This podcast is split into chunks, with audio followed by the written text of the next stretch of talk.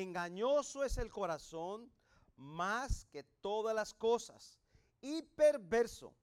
¿Quién lo conocerá?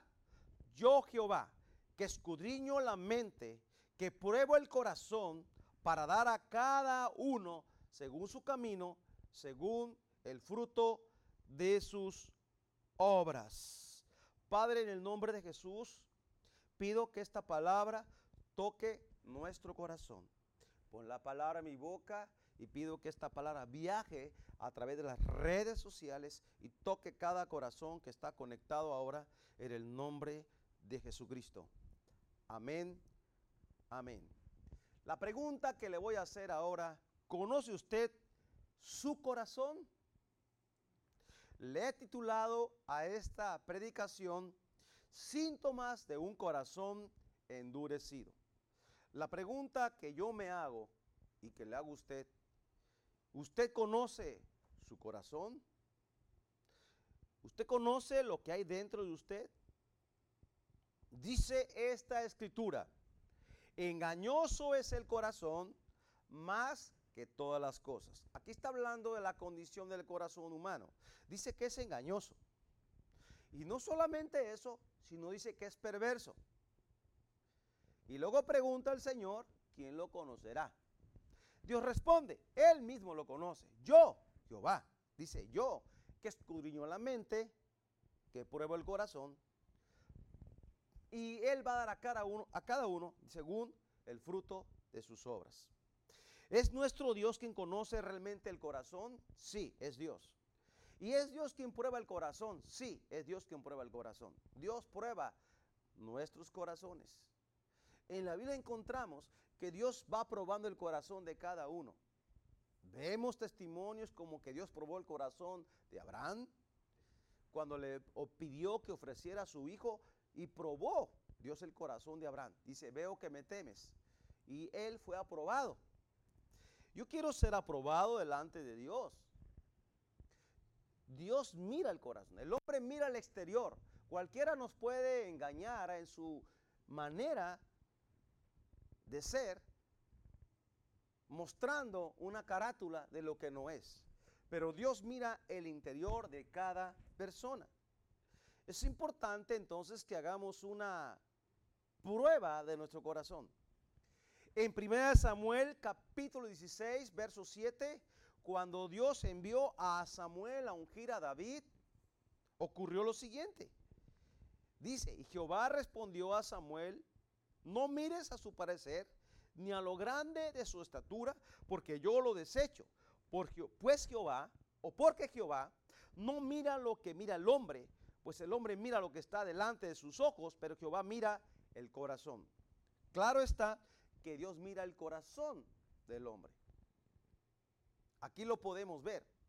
Aún el profeta Samuel pensó, este es el rey que guiará a Israel. Dijo Dios, no, él no es. No mires a su parecer, porque yo miro el corazón del hombre. Y, fue David el ungido en, esta, en este caso, pero Dios guió al profeta para mostrarle, Él es a quien yo he escogido. Y David fue un hombre conforme al corazón de Dios. Ahora, usted ha escuchado esta frase, no puedo creer cómo esta persona que yo conozco hizo tal cosa. No puedo creer. ¿Por qué? Porque vemos lo exterior del hombre.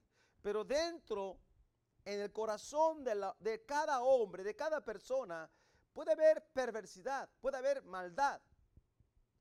Y dice que Dios sí conoce realmente el corazón nuestro.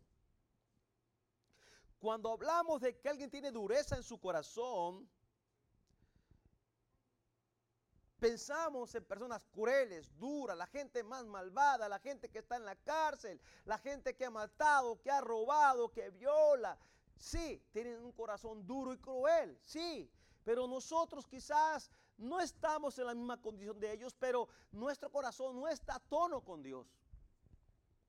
En nuestro corazón, aunque no estemos en la cárcel ni hemos matado físicamente, quizás hemos matado con la boca, hemos ofendido, nuestro corazón se ha endurecido. Nuestro corazón tiene síntomas de un corazón endurecido muchas veces. Tenemos áreas en nuestro corazón duras, somos para unas cosas muy suaves, para otras cosas somos duros, pero el Señor quiere trabajar en nuestro corazón. Dios quiere transformar nuestro corazón. Por eso es importante monitorear nuestro corazón. Regularmente pasar a una revisión con el cardiólogo espiritual, con mi Señor. Dios, muéstrame qué hay en mi corazón. Si usted se atreve a orar esta mañana, Dios, muéstrame qué hay en mi corazón. Sinceramente, Dios puede mostrarle qué hay en su corazón. En nuestro corazón muchas veces hay odio, rencor, acepción de personas. Tenemos prejuicio sobre personas. Enjuiciamos personas.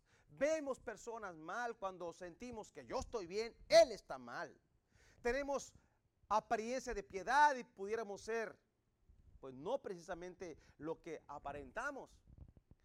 Yo recuerdo ahora aquel hombre que fue al templo orar, el fariseo y el publicano.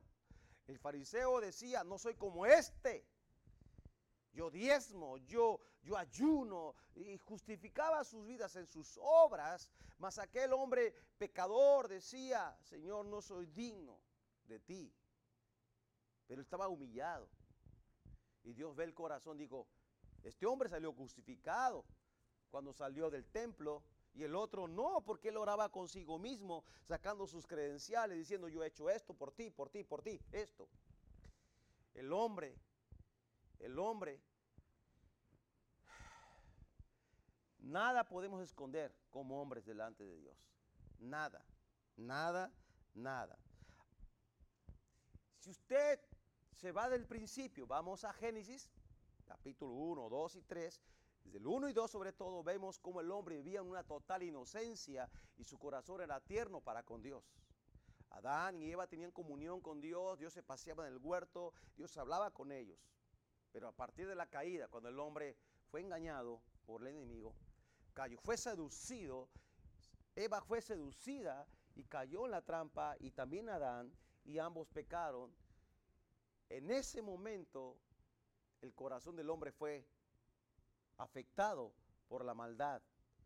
El pecado, la rebelión entró al corazón del hombre y a partir de ahí la humanidad está de cabeza. Pero Cristo vino a recuperar lo que se había perdido. Cristo vino a restaurar lo que estaba afectado. En Génesis capítulo 4 podemos ver cómo el hombre en su dureza de corazón y en su maldad, Caín mató a Abel. ¿Por qué? porque había dureza en su corazón, había envidia, había maldad. No, era, no tenía un corazón puro para Dios, sino un corazón afectado por el pecado y su corazón se había endurecido.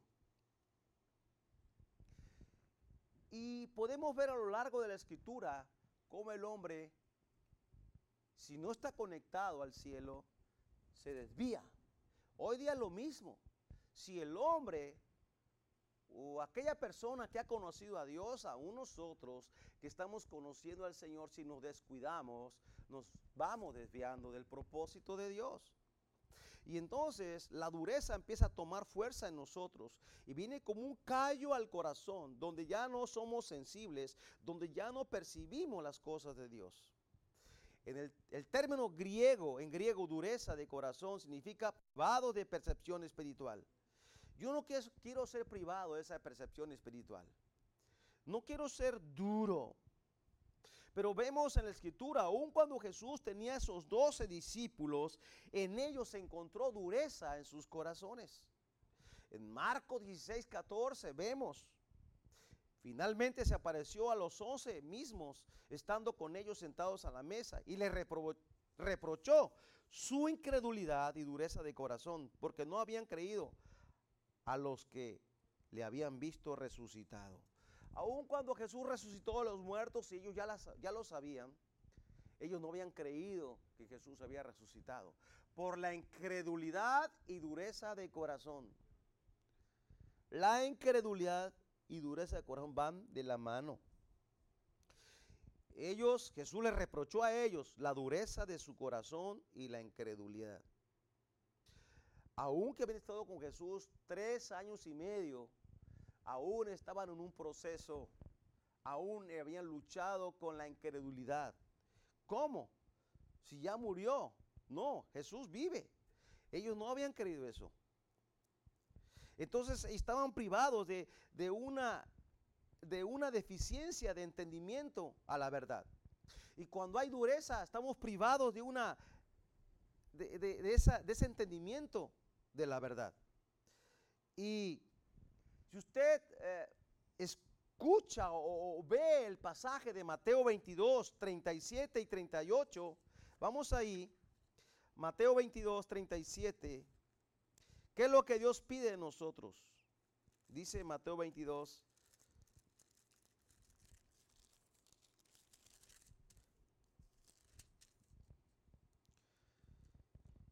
Jesús les dijo, amarás al Señor tu Dios con todo tu corazón, con toda tu alma y con toda tu mente.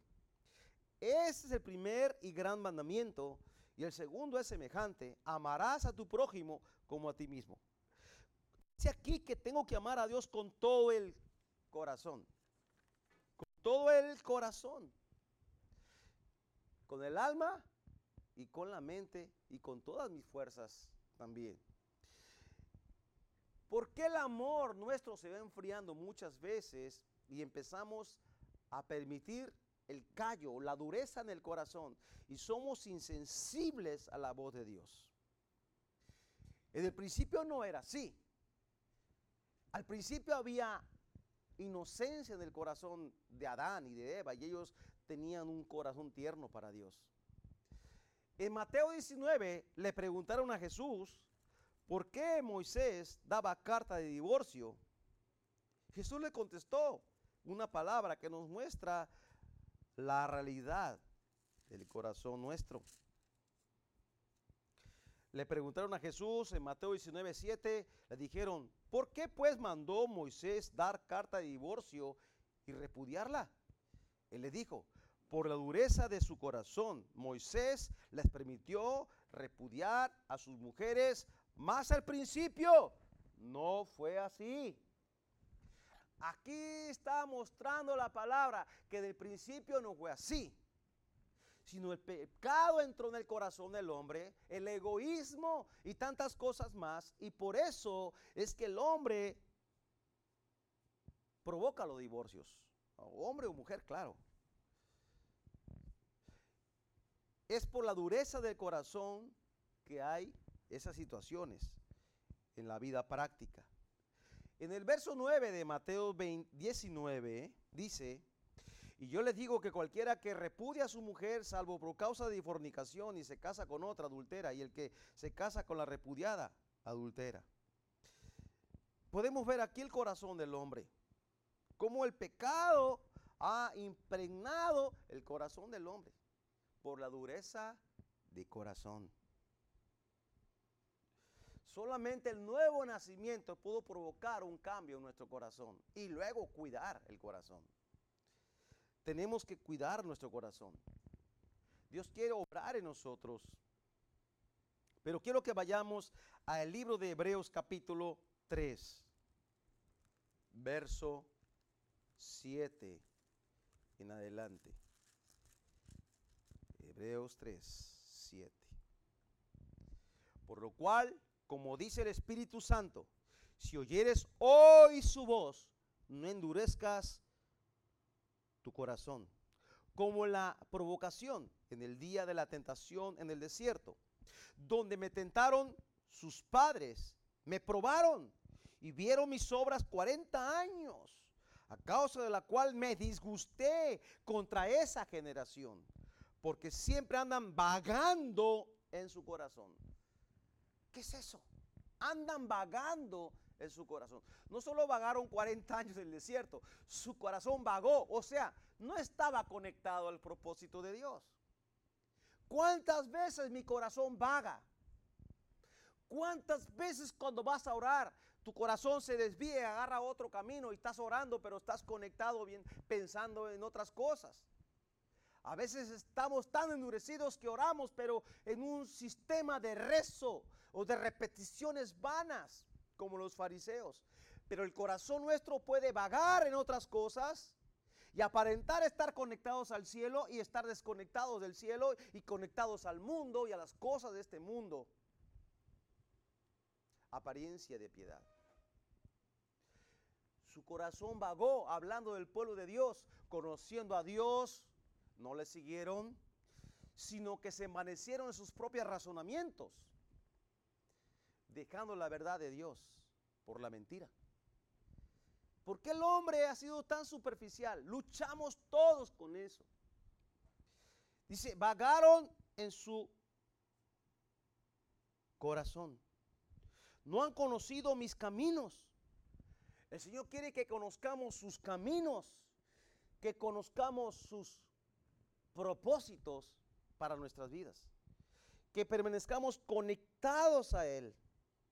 En el verso 11 dice, por tanto, juré, mi ira, no entrarán en mi reposo. Mirad hermanos, aquí nos exhorta, que no haya en ninguno de ustedes corazón malo de incredulidad para apartarse del Dios vivo.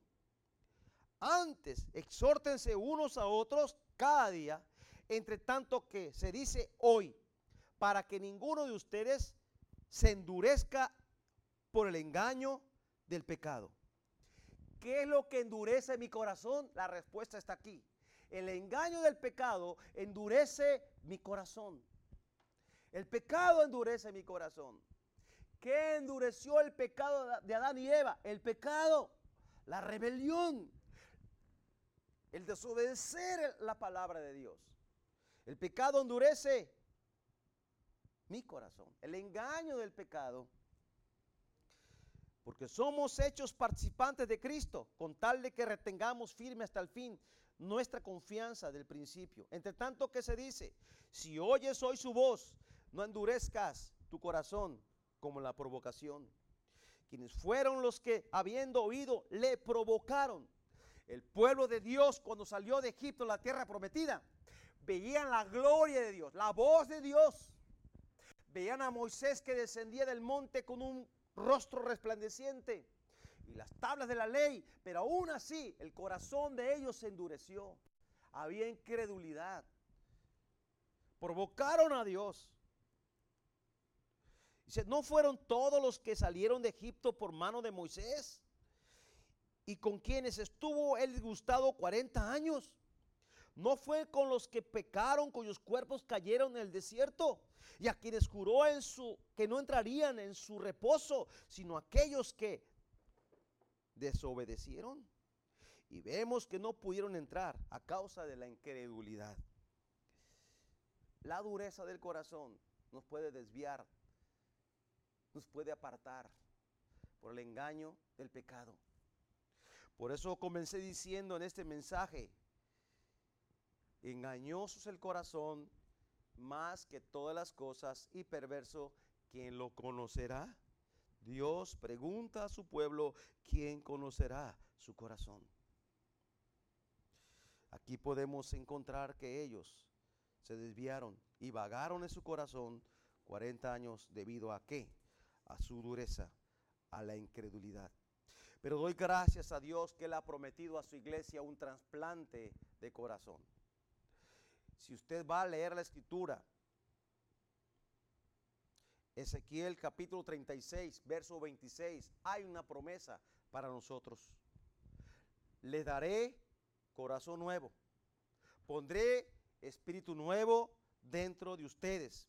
Quitaré de su carne el corazón de piedra les daré un corazón de carne y pondré dentro de ustedes mi espíritu y haré que anden en mis estatutos y que guarden mis preceptos y los pongan por obra. Dice, pondré dentro de ustedes mi espíritu. Dice que nos dará un corazón de carne. Un corazón de piedra es un corazón petrificado, un corazón empedernido, un corazón terco, un corazón que tiene hábitos o rutinas arraigados en maldades iniquidades, que repite conductas. Ese corazón de piedra, Dios lo quiere quitar y poner un corazón de carne. Un trasplante es lo que yo necesito, lo que usted necesita es un trasplante de corazón espiritual. Y el Señor quiere operar su corazón. En el libro de Deuteronomio 30, verso 6 dice, y circuncidará Jehová tu Dios tu corazón, el corazón de tu descendencia para que amen al Señor tu Dios con todo tu corazón, con toda tu alma, a fin de que vivas. Es Dios mismo quien circuncida nuestro corazón. Él mete bisturí en el corazón. En una ocasión, en un encuentro de hombres, un varón tuvo una visión de parte de Dios. En el momento de la administración, Dios toca a este varón y, él tuvo una visión porque Dios lo tocó.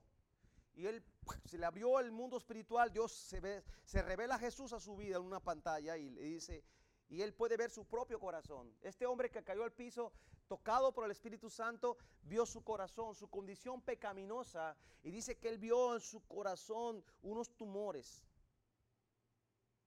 Y Jesús viene con un bisturí y le circuncida el corazón, y le quita los tumores. Pero entonces él vio que Jesús volvió a cerrar la operación, le cerró el corazón. Pero dice, Señor, espérame, por favor, quítame uno que me queda ahí todavía. Hay algo todavía en mi corazón que está mal. Te pido que me quites aún ese tumor que está ahí. Le quedaba uno, dijo, y Jesús volvió a abrir y le, operó, le quitó lo que había en su corazón. Hay prepucio, hay cosas en el corazón que nos desvían o que impiden que yo oiga la voz de Dios. Impide que yo crea en la palabra. El engaño del pecado, la iniquidad, estorba para que Dios pueda hacer una obra en mí. ¿Cuántos quieren que Dios opere su corazón esta mañana? ¿Cuántos quieren que Dios circuncide tu corazón? Para que esa dureza se vaya de ti y tengas un corazón de carne. Y en ese corazón de carne Él ponga su espíritu y puedas oír claramente la voz de Dios.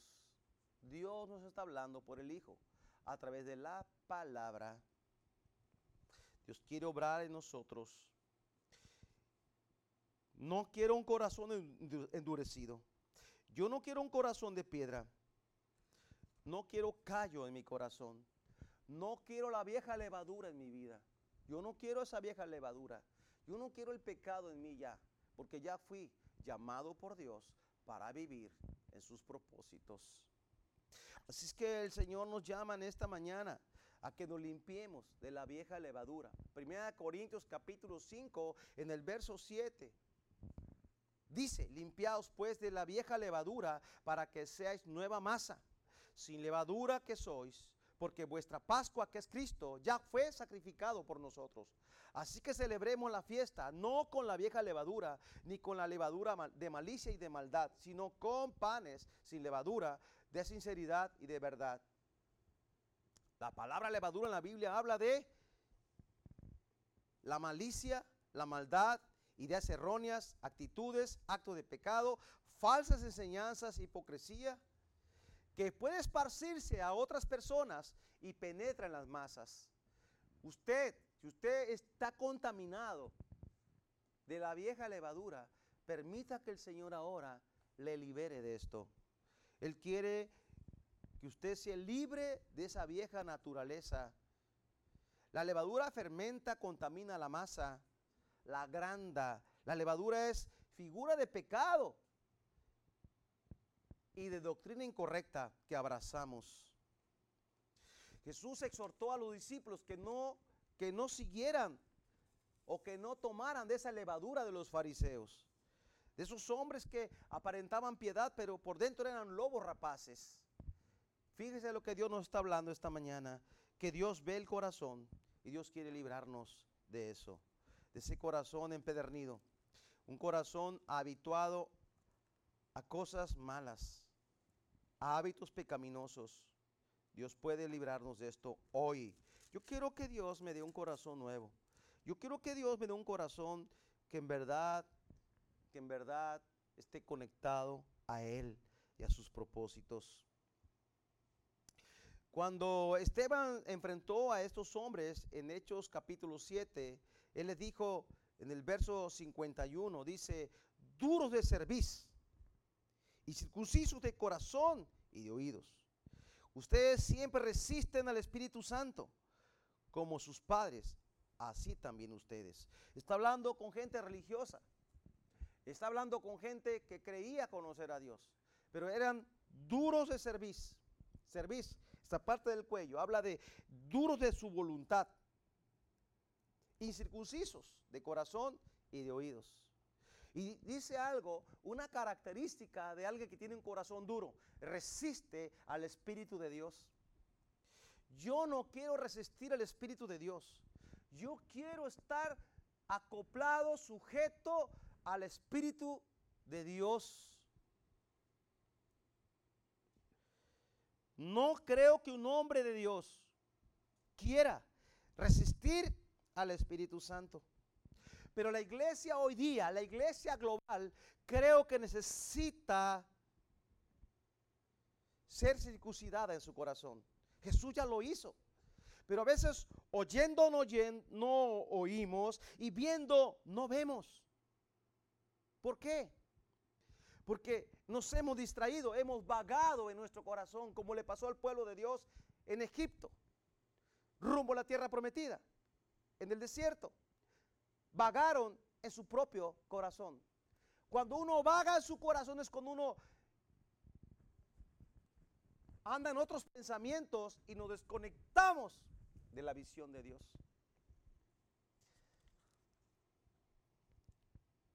Cuando Moisés recibió las tablas en el monte Sinaí, Dios le dijo a Moisés, desciende porque el pueblo se ha corrompido porque tardaba 40 días, 40 noches en ayuno de oración. Moisés en la presencia de Dios le dio las tablas y el pueblo se siguió los deseos de su propio corazón. Hicieron dioses a su medida para, para adorar a ese Dios diciendo, este nos sacó de Egipto. Hicieron un becerro de oro. ¿Por qué lo hicieron? Porque se amanecieron en su necio corazón. Y por esa razón ellos no entraron a la tierra prometida. Por la dureza de su corazón y por la incredulidad.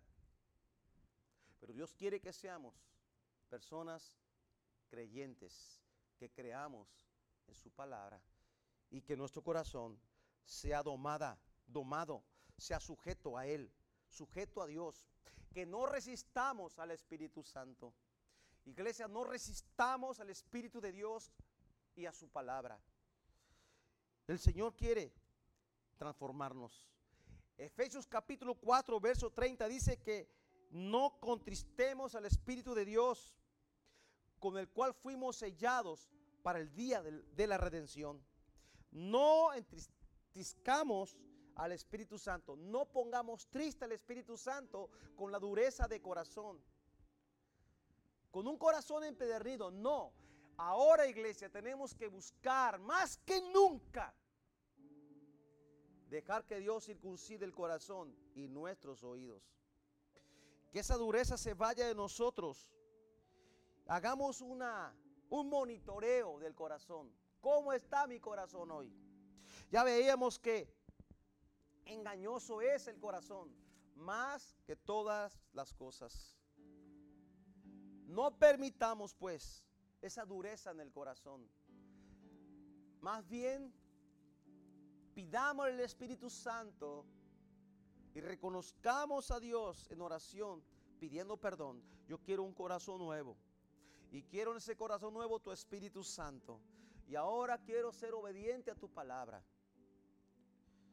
Yo no quiero ser un incircunciso en mi corazón.